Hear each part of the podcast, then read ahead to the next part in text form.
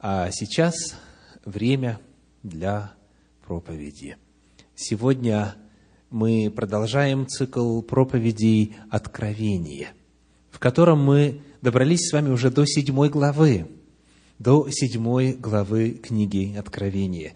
Проповедь моя сегодня называется «Откровение запечатленных». Откровение запечатленных. Мы будем сегодня продолжать исследовать седьмую главу книги Откровения. Материала здесь, в этой главе, очень много. Мы не успеем весь этот отрывок изучить в рамках проповеди. Потому приглашаю вас в эту среду прийти в мини-церкви, где мы продолжим работать с теми стихами из этой главы, которые в проповедь не поместятся. Приходите каждую среду в мини-церкви Центра Духовного Просвещения по всему Большому Сиэтлу для того, чтобы расти в познании воли Божьей. Итак, в начале общий обзор. Седьмая глава очень отчетливо делится на две части, что касается двух описанных в ней групп людей. Первая часть и вторая часть разнятся и по описанию, и по многим другим параметрам. В начале этой проповеди я хочу пригласить вас сделать вот такой общий обзор этих двух групп в седьмой главе книги Откровения. Во-первых, описание первой группы вводится следующими словами. Седьмая глава, четвертый стих, Откровение 7, 4. «И я слышал число запечатленных». Запечатленных было 144 тысячи из всех колен сынов Израилевых. Он это, Иоанн Богослов, услышал – я слышал число запечатленных. И вот эта группа описывается вплоть до восьмого стиха, а далее, начиная с девятого, описывается другая группа людей. Посмотрим, как она представлена.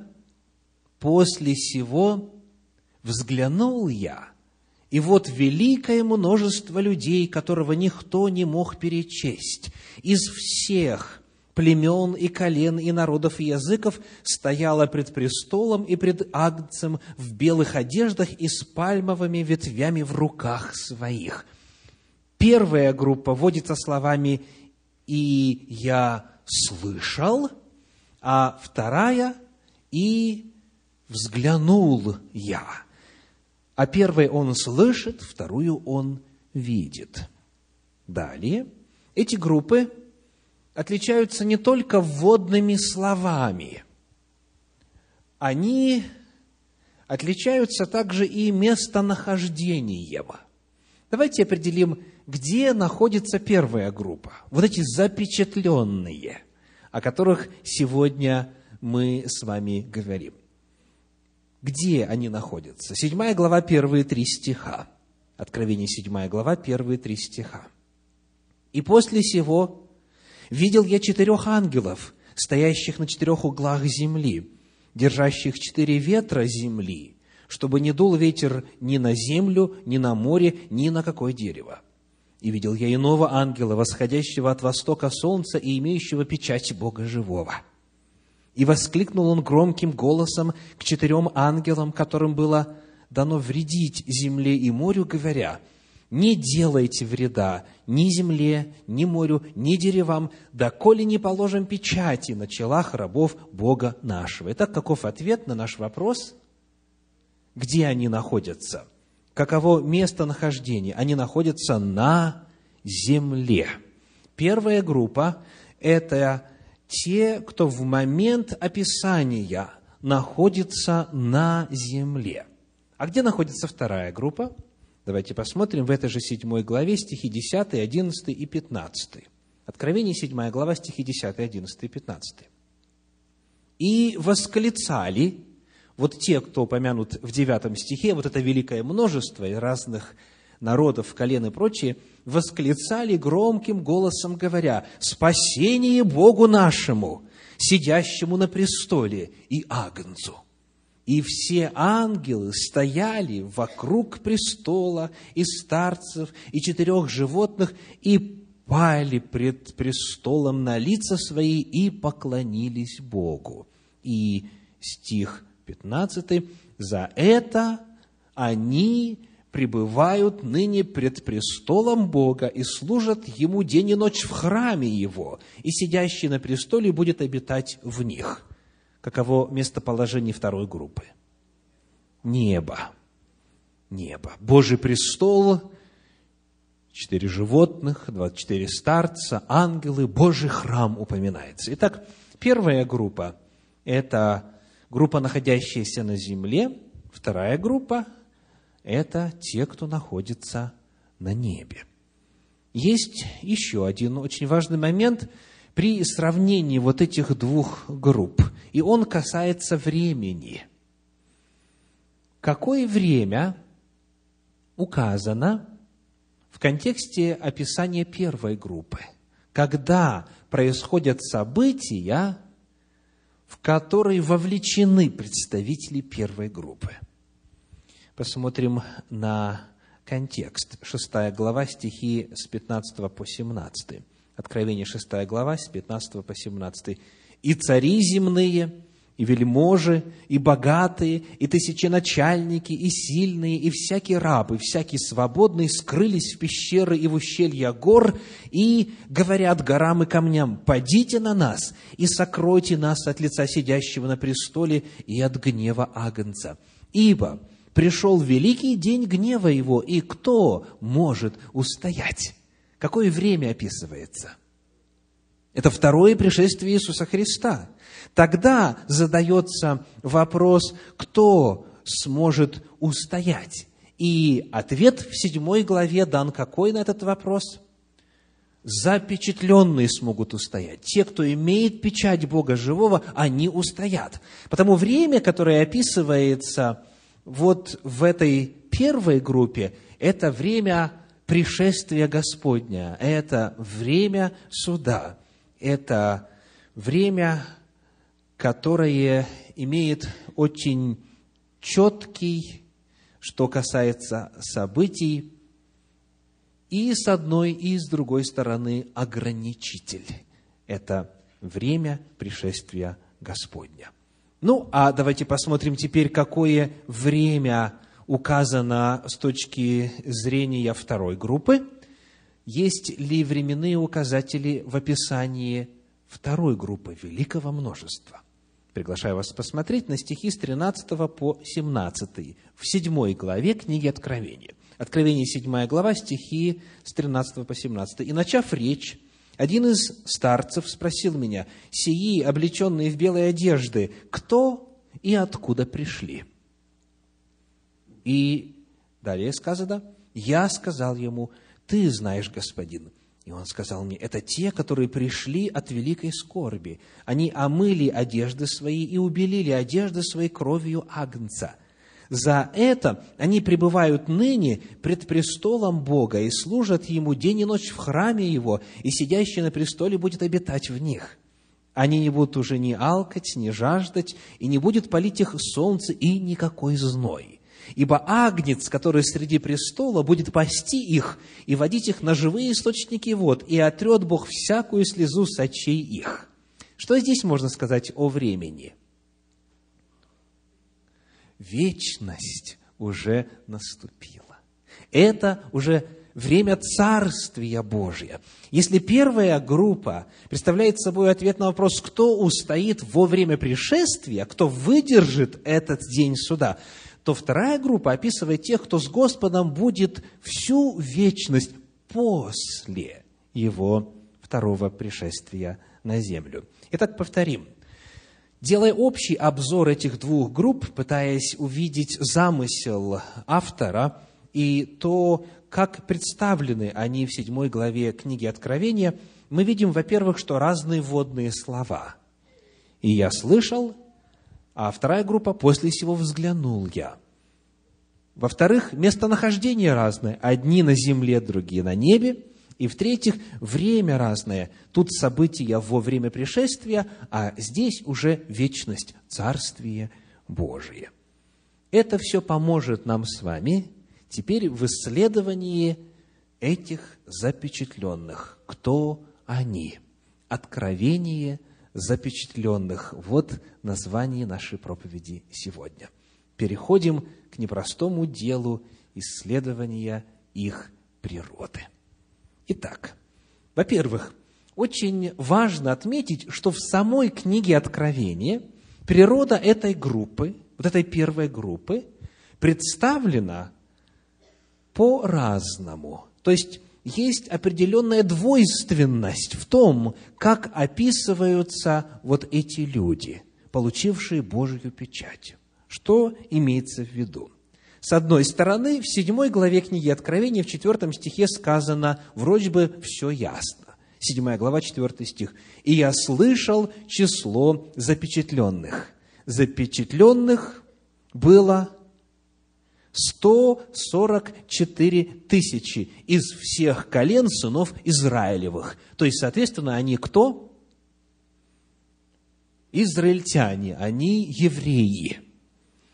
Ответ здесь довольно понятен, поскольку Слово Божье использует специфическую терминологию. Это колено сынов Израилевых.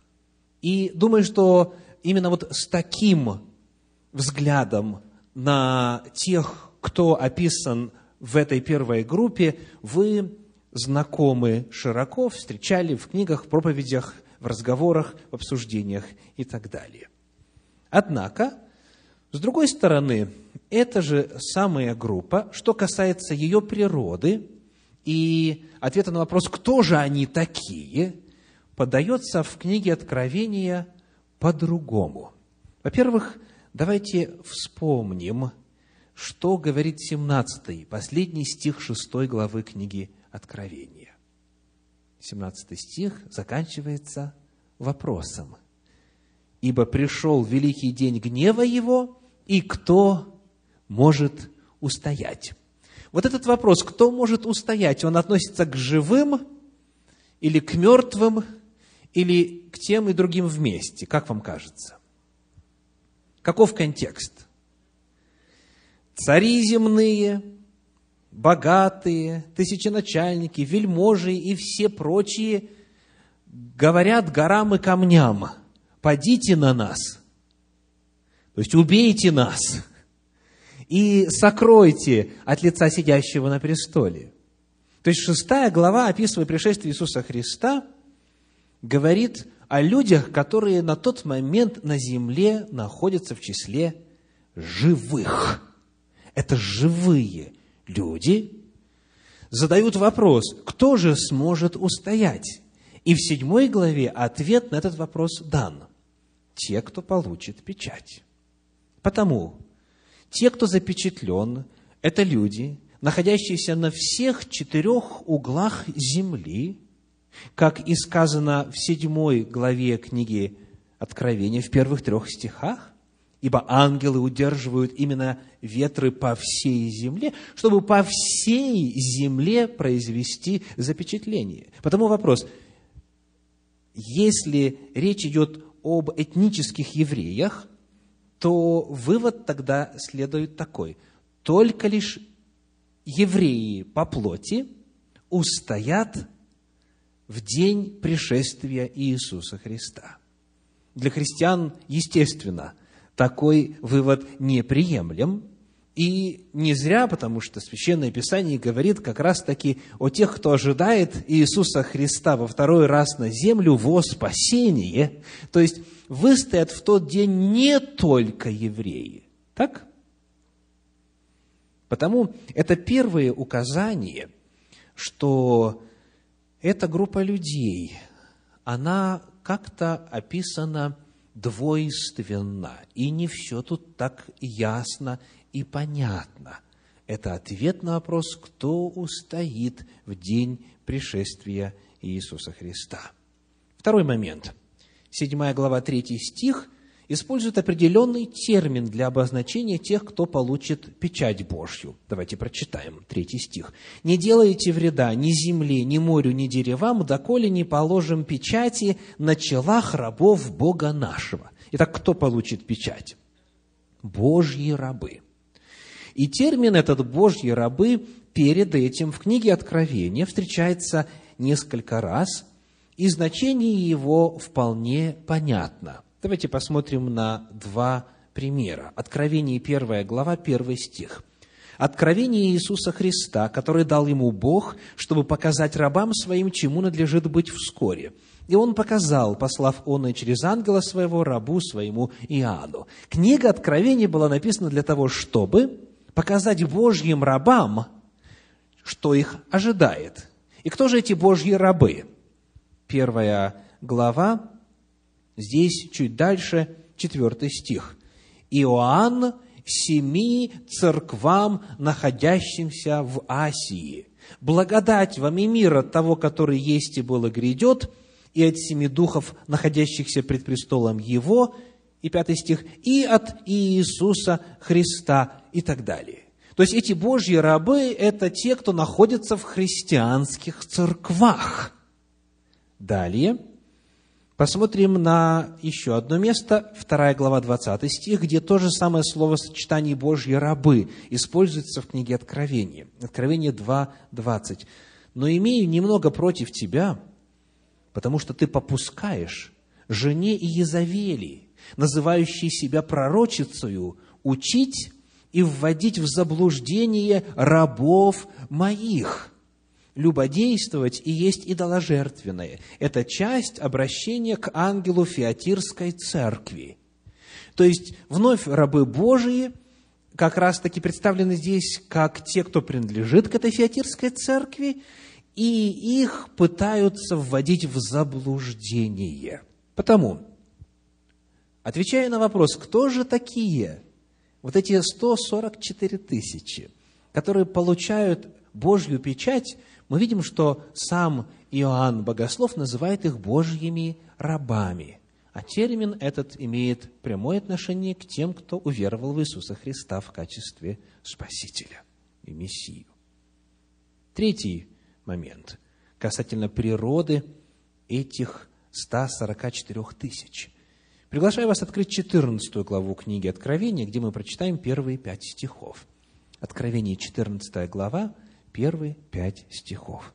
«И взглянул я, и вот агнец стоит на горе Сионе, и с ним сто сорок четыре тысячи, у которых имя отца его написано на челах». И дальше, когда описывается, кто они, в стихе четвертом и пятом есть важная для нас информация. Это те, которые не осквернились с женами, ибо они девственники, это те, которые следуют за Агнцем, куда бы он ни пошел. Они искуплены из людей, как первенцы Богу и Агнцу. Агнец в книге Откровения – это, естественно, Иисус Христос – и эти люди следуют за Иисусом Христом. Они искуплены Агнцем. То есть они кто? Они христиане. Итак, давайте попытаемся разобраться. С одной стороны сказано 144 тысячи из всех колен сынов Израилевых, то бишь надо понимать это евреи.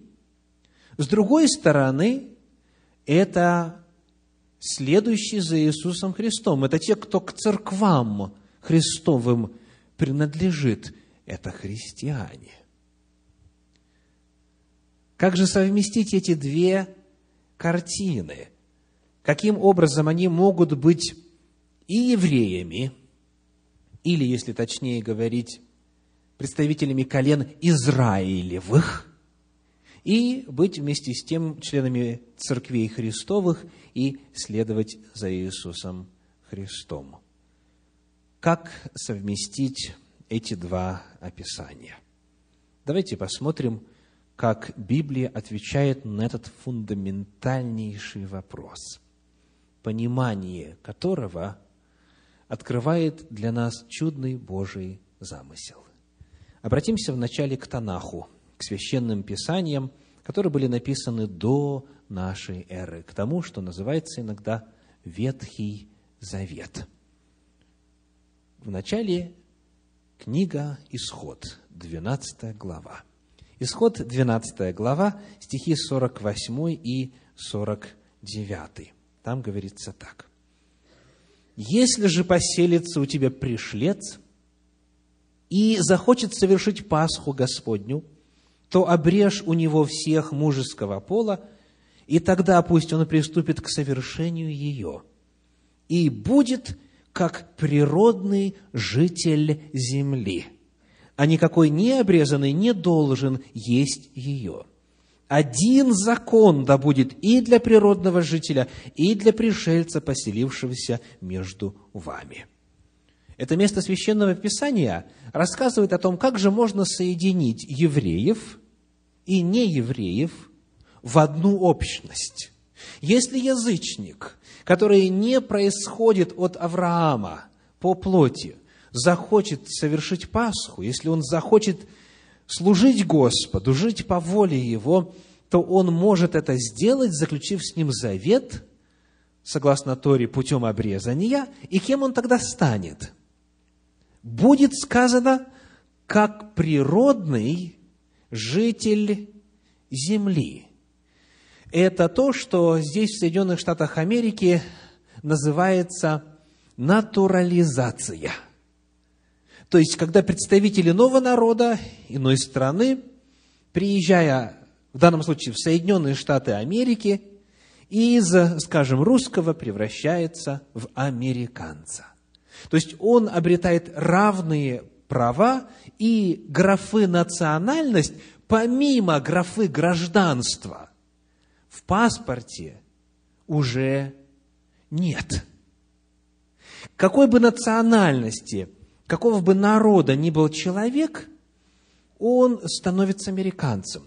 В Соединенных Штатах Америки понятие nation, нация, если дословно перевести, очень сильно отличается от того, как было, скажем, в Советском Союзе. То есть национальность у нас была одна из 15, скажем, или там 30, а гражданство советское. То есть разница между гражданством и национальностью. В Соединенных Штатах Америки такой разницы нет. То есть, если вы принимаете американское гражданство, вы становитесь частью американской нации. То есть, как говорят американцы, you belong to American nation. Да? То есть вы принадлежите теперь к американской нации. Так вот, это описано как раз в прочитанных нами двух стихах. Ты был язычником, мог принадлежать к какому угодно языческому народу, но если Господу желаешь служить, заключи с ним завет установленным путем, и ты станешь кем? Евреем. Ты станешь природным жителем земли. Вот первое место, которое помогает нам понять ответ на вопрос, каким образом это можно считать неевреев и евреев одной и той же группой людей. Второе место – книга пророка Исаии, 56 глава, стихи с 4 по 7. Исаии, глава 56, стихи с 4 по 7. Давайте начнем чтение с третьего, чтобы была полнее видна картина. Исайя 56, 3. «Да не говорит сын иноплеменника, присоединившихся к Господу, Господь совсем отделил меня от своего народа. И да не говорит евнух, вот я сухое дерево. Ибо Господь так говорит об евнухах, которые хранят мои субботы избирают угодное мне, и крепко держатся завета моего, тема дам я в доме моем и в стенах моих место и имя лучшее, нежели сыновьям и дочерям.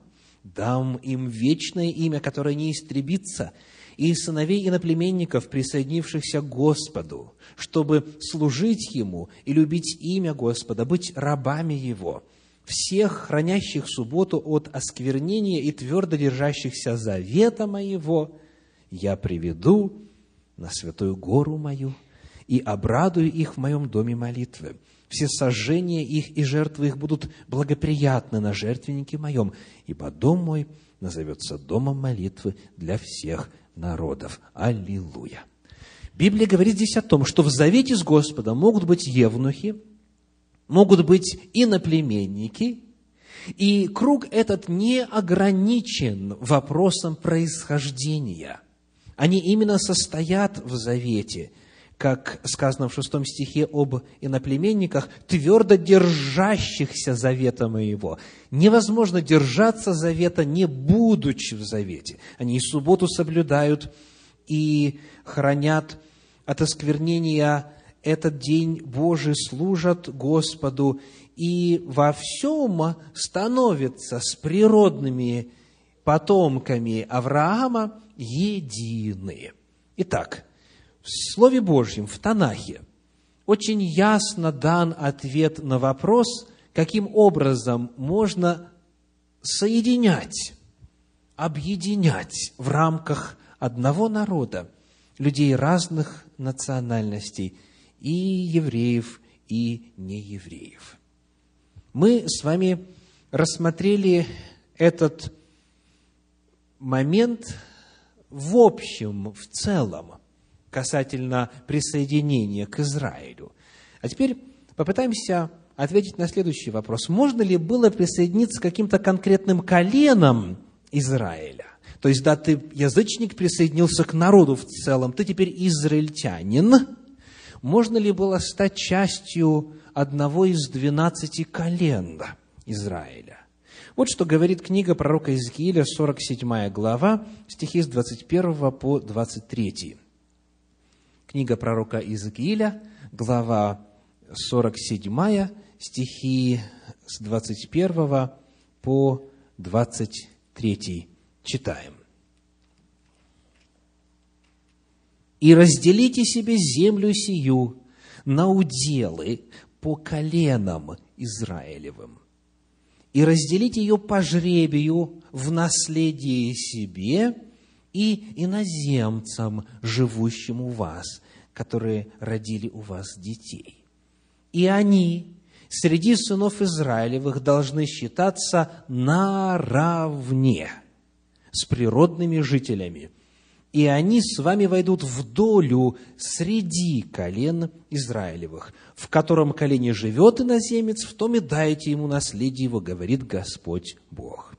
Итак, присоединяясь к Израилю, выбирая Бога Израиля, вступая в завет со Всевышним, язычник не только присоединялся к народу в целом, но ведь он должен был где-то жить в каком-то вполне конкретном месте. И книга пророка Иезекииля говорит о том, что вот та местность, где он жил, какому колену она принадлежала, именем такого колена язычник и именовался. Он был во всех правах наравне с природными жителями. То есть он становился евреем, скажем, Гадова колена, или колена Симеона, или колена Вениамина и так далее. И вот есть у нас в Священном Писании один ярчайший пример того, как действовала эта система, как язычник мог стать не только израильтянином, но еще и представителем одного из конкретных колен Израиля – и эта личность – это Халев. Вот что о нем мы читаем в книге «Числа» в 13 главе, в стихах с 1 по 6. Книга «Числа», глава 13, стихи с 1 по 6. «После сего народ двинулся из Асерофа и остановился в пустыне Фаран. И сказал Господь Моисею, говоря, «Пошли от себя людей, чтобы они высмотрели землю ханаанскую, которую я даю сынам Израилевым, по одному человеку от колена отцов их пошлите, главных из них. Итак, кто описывается? Представители колен, главные в этих коленах, в коленах отцов их. И, сказано, послал их Моисей из пустыни Фарана по повелению Господню, и все они мужи главные у сынов Израилевых. И вот имена их. Далее перечисляются имена, и имя, которое нам нужно, находится в седьмом стихе. Из колена Иудина Халев, сын Иефонин. Итак, Халев был кем? Главным в колене Иуды. И здесь пока все понятно, никаких вопросов нет, пока мы с вами не добираемся до тех мест Торы, которые рассказывают о подлинном происхождении этого человека. И я хочу пригласить вас посмотреть на книгу за пределами Торы, потому что там в рамках одной главы несколько раз этот факт упомянут. Помимо того, что и в Торе говорится непосредственно о происхождении Халева. Это книга Иисуса Навина, 14 глава, стихи 6, 13 и 14. Иисуса Навина, 14 глава, стихи 6, 13 и 14. «Сыны Иудины пришли в Галгал к Иисусу». Кто пришел? Сыны Иудины. Итак, колено Иуды пришло. «И сказал ему Халев, сын Иефонин, кенизиянин». Вот здесь мы узнаем, кто был по происхождению Халев. Как его народ обозначается? Кенезеи. Кенезеи – это один из языческих ханаанских народов, землю которых Бог обещал Аврааму дать его потомкам. То есть Кенезеи – это один из народов, которые должны были быть изгнаны из святой земли. И вот перед нами человек по происхождению кенезиянин, который стал Детем Божьим, который стал израильтянином, присоединился к колену Иуды и стал в этом колене вождем, главным. Дальше сказано, когда вот Халев говорит, «Ты знаешь, — говорит он Иисусу Навину, — что говорил Господь Моисею, человеку Божию, о мне и о тебе в Кадес Варне». Теперь стихи 13 и 14. «И Иисус благословил его и дал в удел Халеву, сыну Иефониину, Хеврон». Таким образом, Хеврон остался уделом Халева, сына Иефонина, кенезиянина, за то, что он в точности последовал повелению Господа Бога Израилева. Халев является удивительным примером того, как язычник может стать членом конкретного колена израильского и в данном случае быть даже его вождем. Итак, отвечая на вопрос о том, как это представители колена Израиля и люди, не происходящие от Авраама, могут обозначаться одним и тем же именем, могут принадлежать к одному и тому же народу, мы находим, что и Тора, и Танах в целом, книги Священного Писания, пророческие книги на этот вопрос отвечают. Когда человек желает служить Господу, он становится частью Божьего народа. Он становится частью одного из колен Израиля. Посмотрим теперь, как на этот вопрос отвечают апостольские писания, те, которые были вдохновлены Богом для написания уже в первом веке нашей эры. Послание к римлянам, 11 глава, первое место, к которому мы обратимся в исследовании этого вопроса в апостольских писаниях. Римлянам, 11 глава, стихи с 13 по 19. Римлянам, глава 11, стихи с 13 по 19. «Вам говорю язычникам», пишет апостол Павел, «как апостол язычников я прославляю служение мое, не возбужу ли ревность в сродниках моих по плоти и не спасу ли некоторых из них? Ибо если отвержение их примирение мира, то что будет в принятии, как не жизнь из мертвых?» И далее 16 стиха апостол Павел рисует очень емкий образ, рассказывающий о месте язычников в Божьем плане спасения. «Если начаток свят, — говорит он, то и целое. И если корень свят, то и ветви. Если же некоторые из ветвей отломились, а ты, дикая маслина, привился на место их и стал общником корня и сока маслины, то не превозносись пред ветвями. Если же превозносишься, то вспомни, что не ты корень держишь, но корень тебя. Скажешь, ветви отломились, чтобы мне привиться и так далее. Итак, какая картина у нас? Две маслины есть. Одна садовая, культурная – это Израиль, а вторая – дикая маслина. И вот в Божьем плане спасения, который особенно ярко начал реализовываться после пришествия Иисуса Христа в наш мир, от дикой маслины ветви стали прививаться к природной, к культурной маслине, к Израилю. И апостол подчеркивает, что один корень один сок, одно дерево теперь, которое называется Израиль, оно описывает и природных, и привитых детей Божьих. Потому, когда мы отвечаем на вопрос, как же назвать тех, кто уверовал в Иисуса Христа, каково их верное библейское определение, то Вопрос к вам, будет ли правильным назвать их Израилем? Конечно, именно так апостол Павел называет их в 11 главе послания к римлянам. И он объясняет, что часть природных ветвей неверием отломилась, не приняв Спасителя, не приняв Божью благодать. Но теперь на их место прививаются язычники, и Господь силен тех, кто не прибудет в неверии, природных, снова привить назад к этому дереву. Но дерево осталось нетронутым. В том смысле, что оно осталось стоять, на нем меняются веточки. Вот один образ, который рассказывает о том, как соединить описание Израиля, колен израильских и тех, кто не от Израиля, и тех, кто по своему происхождению язычник. Еще одно место послание к Ефесянам, вторая глава.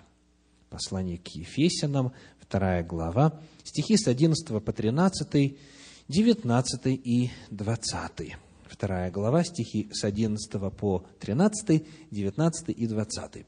Итак, помните, пишет Павел, что вы некогда язычники по плоти, которых называли необрезанными, так называемые обрезанные плотским обрезанием, совершаемым руками, что вы были в то время без Христа, отчуждены от общества израильского, чужды заветов обетования, не имели надежды и были безбожники в мире.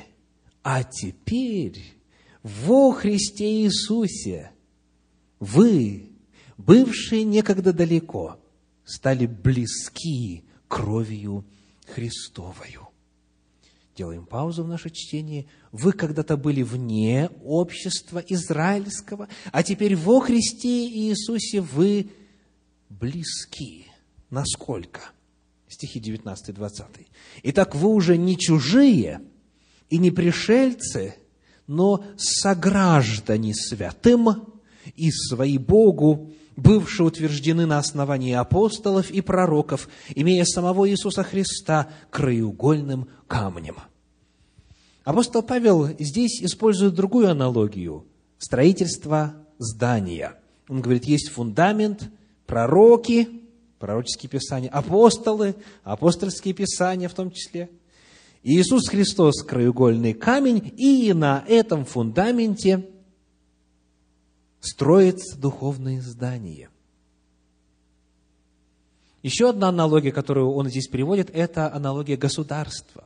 Вы были раньше чужие и пришельцы, а теперь сограждане. То есть скажите, что происходит с язычником, который, принимая Иисуса Христа верою, заключает с ним завет? Куда он попадает?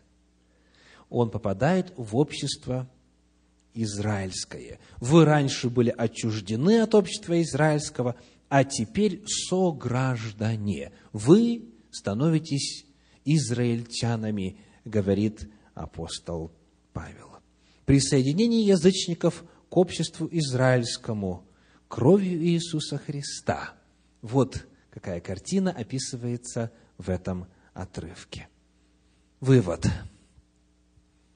Когда мы с вами изучаем природу тех, кто получает печать от Бога, накануне суда и в момент суда может устоять, описывается в Библии двойственным языком. С одной стороны, это израильтяне, с другой стороны, это христиане.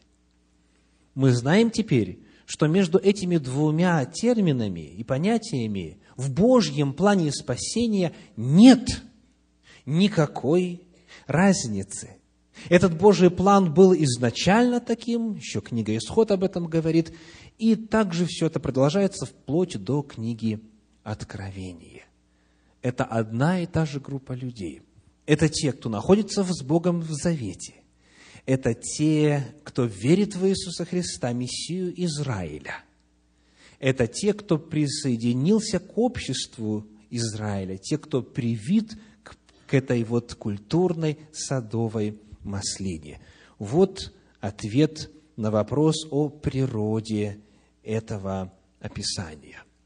То есть, на момент пришествия Иисуса Христа во второй раз на нашу землю в числе спасенных, в числе тех, кто устоит, не будет ни одного, кто не принадлежал бы к Израилю Божию. Слышите? Не будет ни одного из числа получивших Божью печать, кто не был бы частью Израиля Божия. То есть вот того сообщества верующих, которое приняло своего Мессию, продолжает жить по закону Божию и так далее. Только они устоят.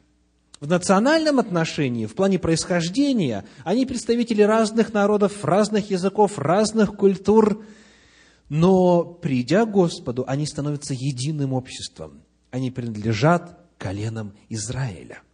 И это будет в силу того, что в информационном отношении на земле не останется ни одного человека, который не услышал бы полноту Божьей истины, который не услышал бы Евангелие Царствия, не только Евангелие спасения, но и Евангелие Царствия, которое говорит о законах жизни в Царстве Божьем. Не будет ни одного человека, который бы не услышал эту весть и не сделал бы своего выбора. То есть в тот момент, все очень четко будет представлено всем жителям земли. Как говорят пророки древности, земля будет наполнена видением Бога. Как сказал Иисус Христос в Евангелии от Матфея, 24 главе, в 14 стихе, «Будет проповедано сие Евангелие Царствия во свидетельство всем народам, и тогда придет конец». То есть в тот момент никто не сможет спастись, за исключением вошедших в Божий Израиль. Однако, если взять всех спасенных за все время истории Земли, то многие умерли, будучи частью своего народа, так и не узнав, так и не услышав весть об истине Божьей, не познакомившись с Торой, с пророками, с Писаниями, с Евангелием, с посланиями очень многие, даже и в настоящее время, еще не знают, весть это еще для них не прозвучала. И поскольку Господь справедлив, Он не может их судить по критериям, которые им не были сообщены, правда? Он не может им вменять грех тогда, когда они не знают заповеди. Ибо где нет закона, нет и преступления, говорит Священное Писание. Потому они умирают, оставаясь язычниками. В том смысле, что они остава, остаются частью своего народа, своих традиций, своего языка, своей культуры. Они служат Господу по совести. Слава Богу, Дух Божий просвещает всякого человека, приходящего в мир. Он обличает всех жителей земли. И Господь будет судить их на основании уровня знаний, которое у них было – и они попадут в число, которое описано в седьмой главе книги Откровения, начиная с девятого стиха. «И увидел я великое множество людей, и из разных языков, из разных колен, из разных народов. Они стояли в белых одеждах с пальмовыми ветвями в руках своих. Люди, которые живут до последнего времени, то есть те люди, которые живут в эпоху, когда Евангелие, истина Божья и видение о Господе еще не распространилось повсеместно, они могут обрести спасение, потому что Иисус Христос за всех умер.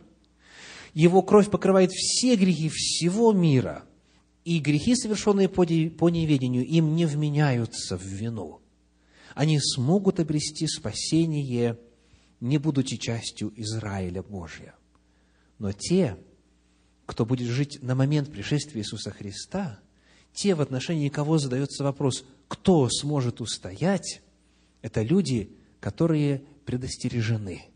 Они оповещены, они в курсе, они знают. И потому спастись можно, только если откликнулся на тот уровень и тот объем знаний и света, который Господь послал, что будет означать верность Божьим заповедям и верность Иисусу Христу, Спасителю нашему. Потому вот это ответ на вопрос о том, какова разница между этими двумя группами. Первая группа – это представители народа Божия, которые живут в момент пришествия Христа. Вторая группа – это все, кто в вечности будет, это все спасенные. Многие из них не принадлежали при жизни своей к обществу Господню, к израильскому народу, к народу Завета. Ну и, наконец, вопрос символизма. Почему в седьмой главе книги Откровения именно так вот представлен вопрос? То есть, по тысяче именно от двенадцати колен израильских с перечислением – наименований этих колен. Почему картина именно такая и каково значение этой картины? Нам теперь уже легче ответить на этот вопрос, зная все, что мы узнали до сегодняшнего, до настоящего момента, в особенности в этой проповеди. Посмотрим на символизм колен. Здесь очень ясно колено названы, из каких колен будут запечатленные.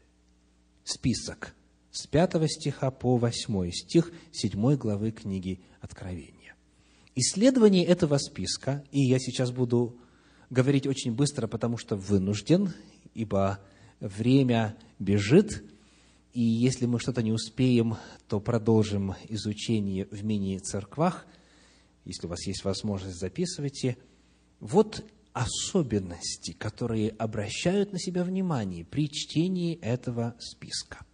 Запишите, пожалуйста, для себя, те, кто хочет подробнее изучить этот материал, следующие места Священного Писания. Книга числа, первая глава, стихи с 5 по 15, числа, первая глава, с 5 по 15, и книга пророка Изгиля, 48 глава, Изгиля 48. Эти два места, и вы найдете и ряд иных, представляют собой список колен Израиля в Танахе. То есть, как колено Израиля представлены в пророческих писаниях, как они представлены в Торе, у пророков и так далее. Числа, глава какая? Первая, стихи с 5 по 15, и Иезекииля, глава 48. Если вы найдете иные списки, вы сможете сравнить их с тем списком, который представлен в седьмой главе книги Откровения. Вот особенности. Первое. Скажите, какое колено должно перечисляться первым? Колено Рувима. Почему? Потому что он первенец. В списках колен, как правило, Рувим первый. Он первый и в благословении патриарха, в 49 главе книги «Бытие» и так далее. Он первенец, это первое колено. Но здесь, какое колено первое? Колено Иуды. Нигде, ни разу более во всем Священном Писании Иуда не стоит первым. Нигде и никогда. Это неспроста. Это не случайно. Потому что вы помните, что Иоанн обращается к грамотной аудитории, к той, которая знает Священные Писания, написанные до того – и он уже нам раскрыл секрет.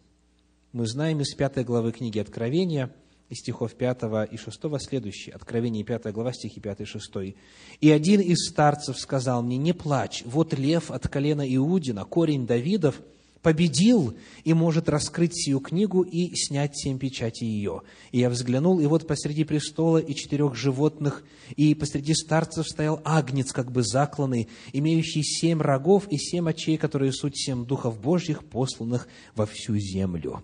Агнец, то есть Иисус Христос, здесь назван лев от колена Иудина. Колено Иуда, Иудина перечисляется первым, потому что оно мессианское, потому что оттуда Мессия пришел, потому что оттуда Спаситель наш Иисус Христос.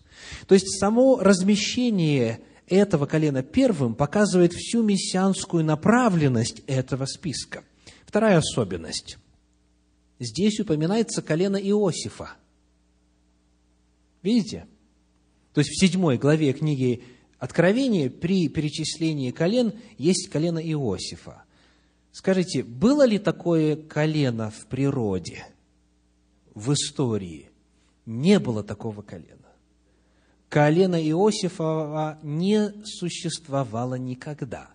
Потому что, когда произносилось благословение на Иосифа, то патриарх сказал, что два его сына, Ефрем и Манаси, они будут именоваться с братьями Иосифа.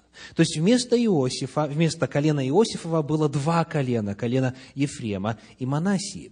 Потому, исторически говоря, никого сегодня на земле вы не найдете, даже при тщательном исследовании всей истории еврейского народа, кто мог бы сказать, я из колена Иосифова. Такого колена нет, никогда не было. Почему же тогда оно здесь упомянуто? Давайте посмотрим, что об Иосифе сказано в благословении патриарха Иакова. Бытие 49 глава, стихи 25 и 26. Бытие, глава 49, стихи 25 и 26.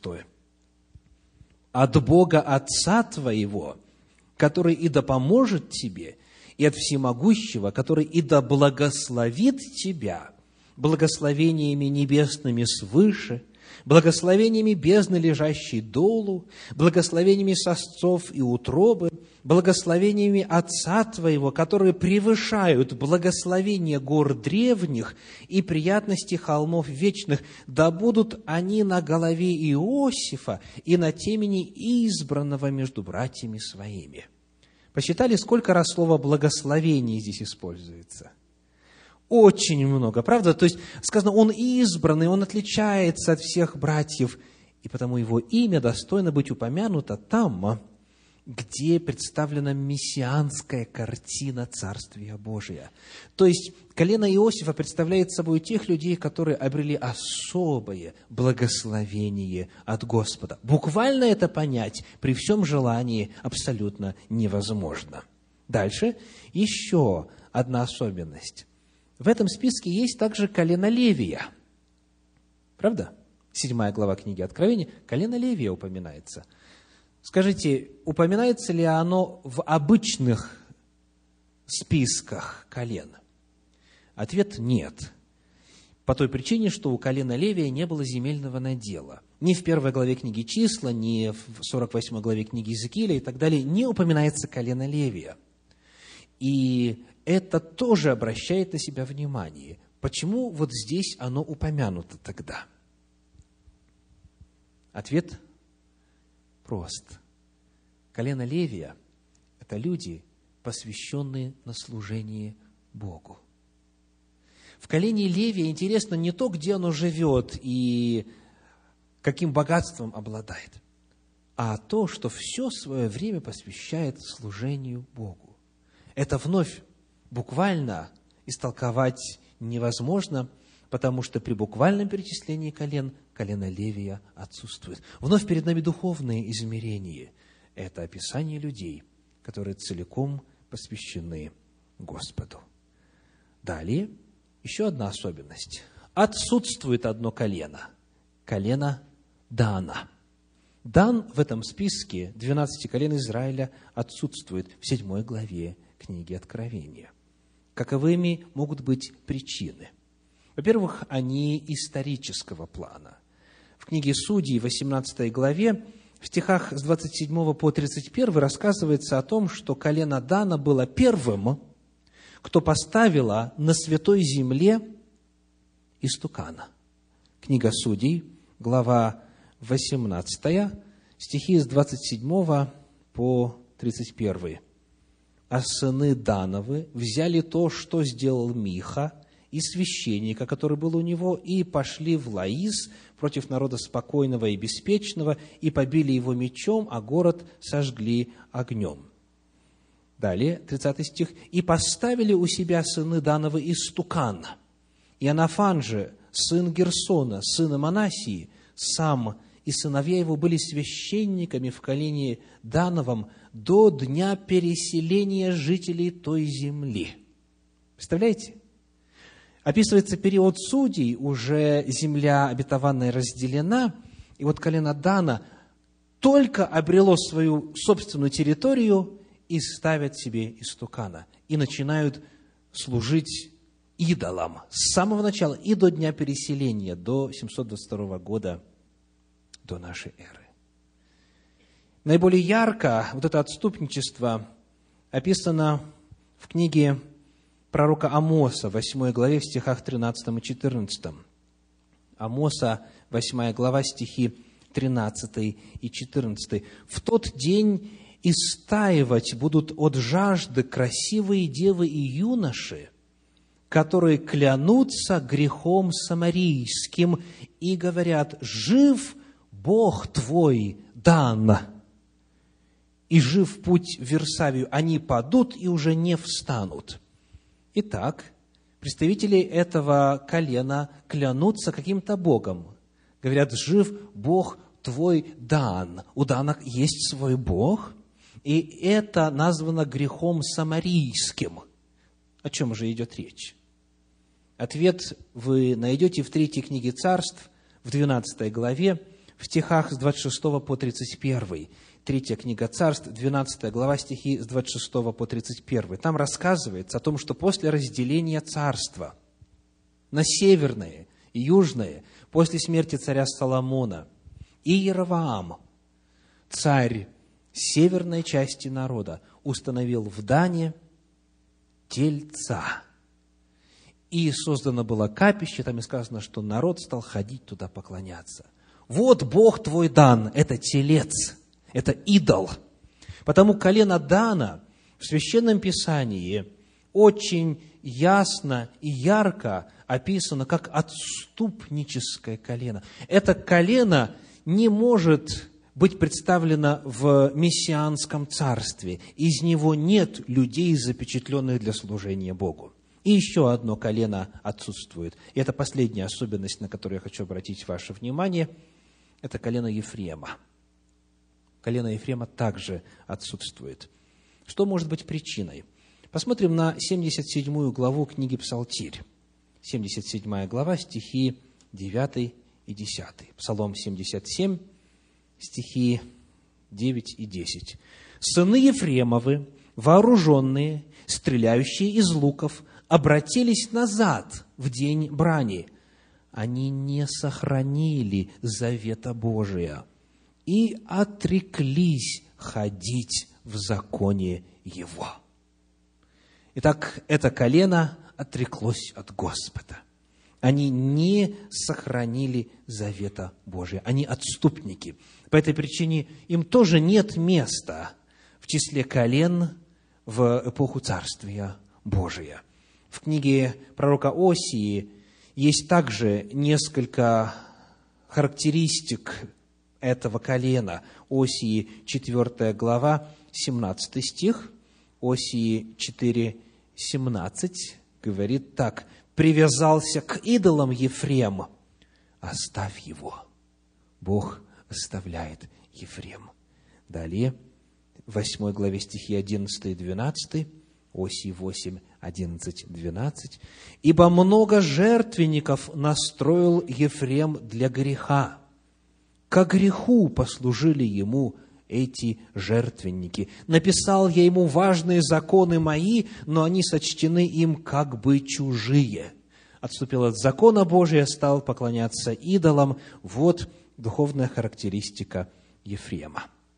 Потому, когда мы читаем этот список, на первый взгляд, описывающий конкретных евреев из конкретных колен, мы обнаруживаем, что выбор, который произведен в том, о ком сказать, о ком не сказать, в какой очередности представить эти колена, этот выбор символичен по своей природе.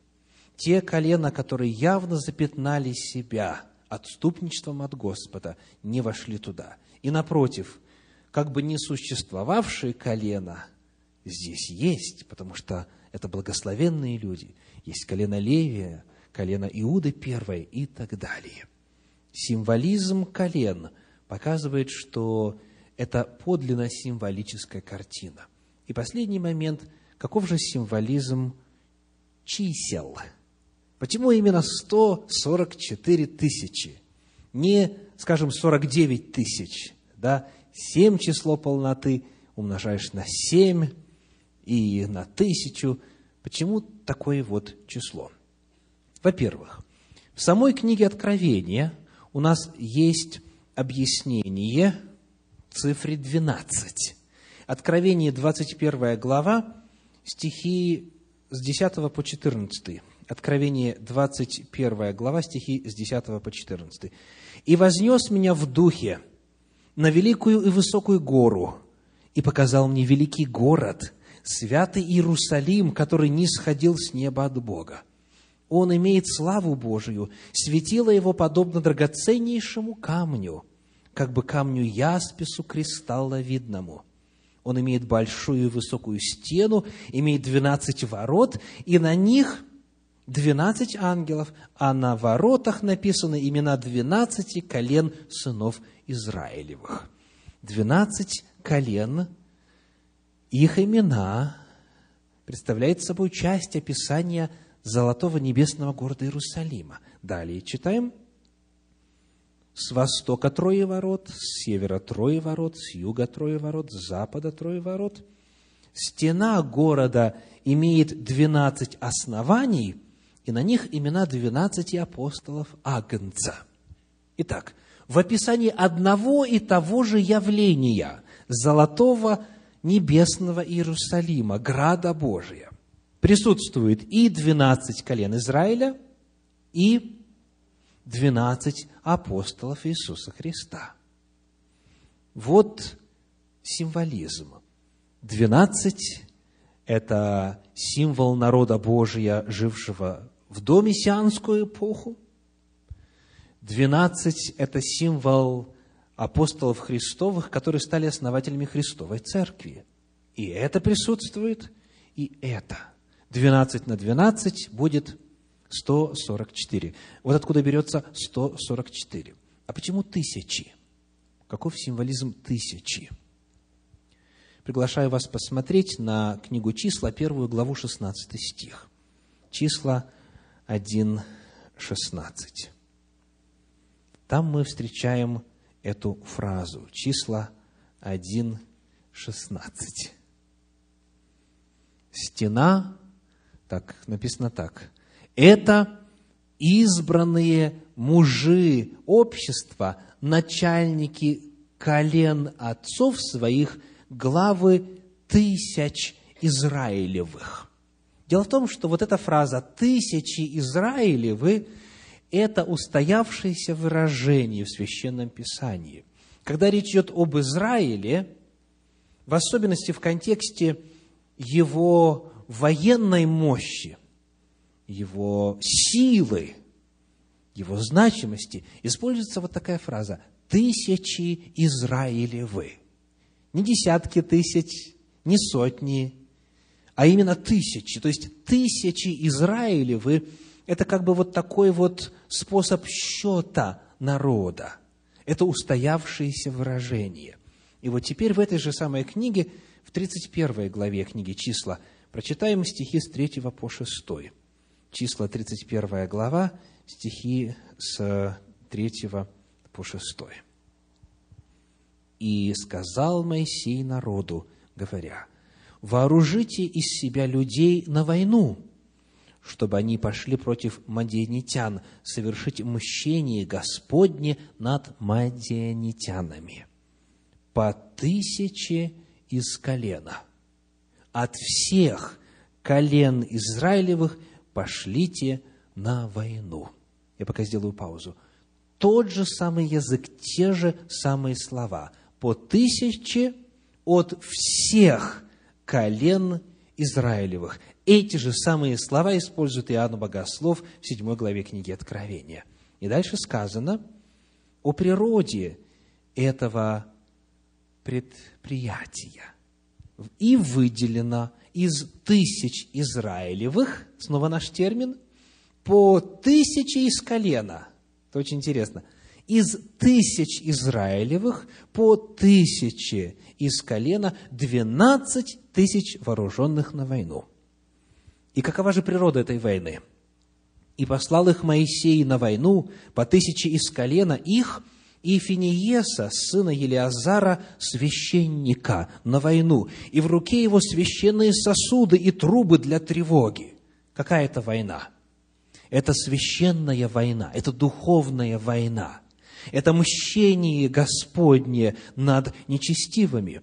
И вот, когда Израиль описывается как готовый к действию, как готовый к духовной битве, он описывается так, по тысяче из всех колен сынов Израилевых. Вот отсюда получается 144 тысячи. 12 умноженное на 12 – это 144, и умноженное на тысячу. 144 тысячи. Это число полноты, состоящих в завете с Господом на основании пророков и апостолов, готовых, приготовленных к последнему сражению силами зла. Это те, кто сможет устоять в страшный судный день. Это представители всех народов, всех языков, которые в конце истории Земли вернутся к закону Божию, изберут для себя Спасителем и Мессией Иисуса Христа, будут частью этого общества Израиля Божия и получат печать в качестве защиты для последних апокалиптических событий. Это те, кто готов вести духовную брань. Эта группа до сих пор открыта, потому что это символическое число. Это число полноты завета 12 на 12, Ветхий Завет и Новый Завет, и это полнота народа Божия в конце истории Земли. Каждый из нас может быть частью этого числа. И каждому из нас нужно быть частью этого числа, если мы желаем на вопрос, кто же сможет устоять в тот великий день, ответить правильно, во спасение себе. Каждый из нас может устоять, если будет частью этого общества Господня. Я приглашаю каждого из вас серьезнейшим образом себе задать вопрос, принадлежу ли я к этому обществу? Какого рода я? Какому народу я принадлежу? В завете ли я с Господом? Именно в том завете, где заповеди Божьи и вера в Иисуса объединяют представителей всех народов и всех языков земли. Вот вопрос для каждого. Не теряйте время. Решите этот вопрос сегодня. Аминь.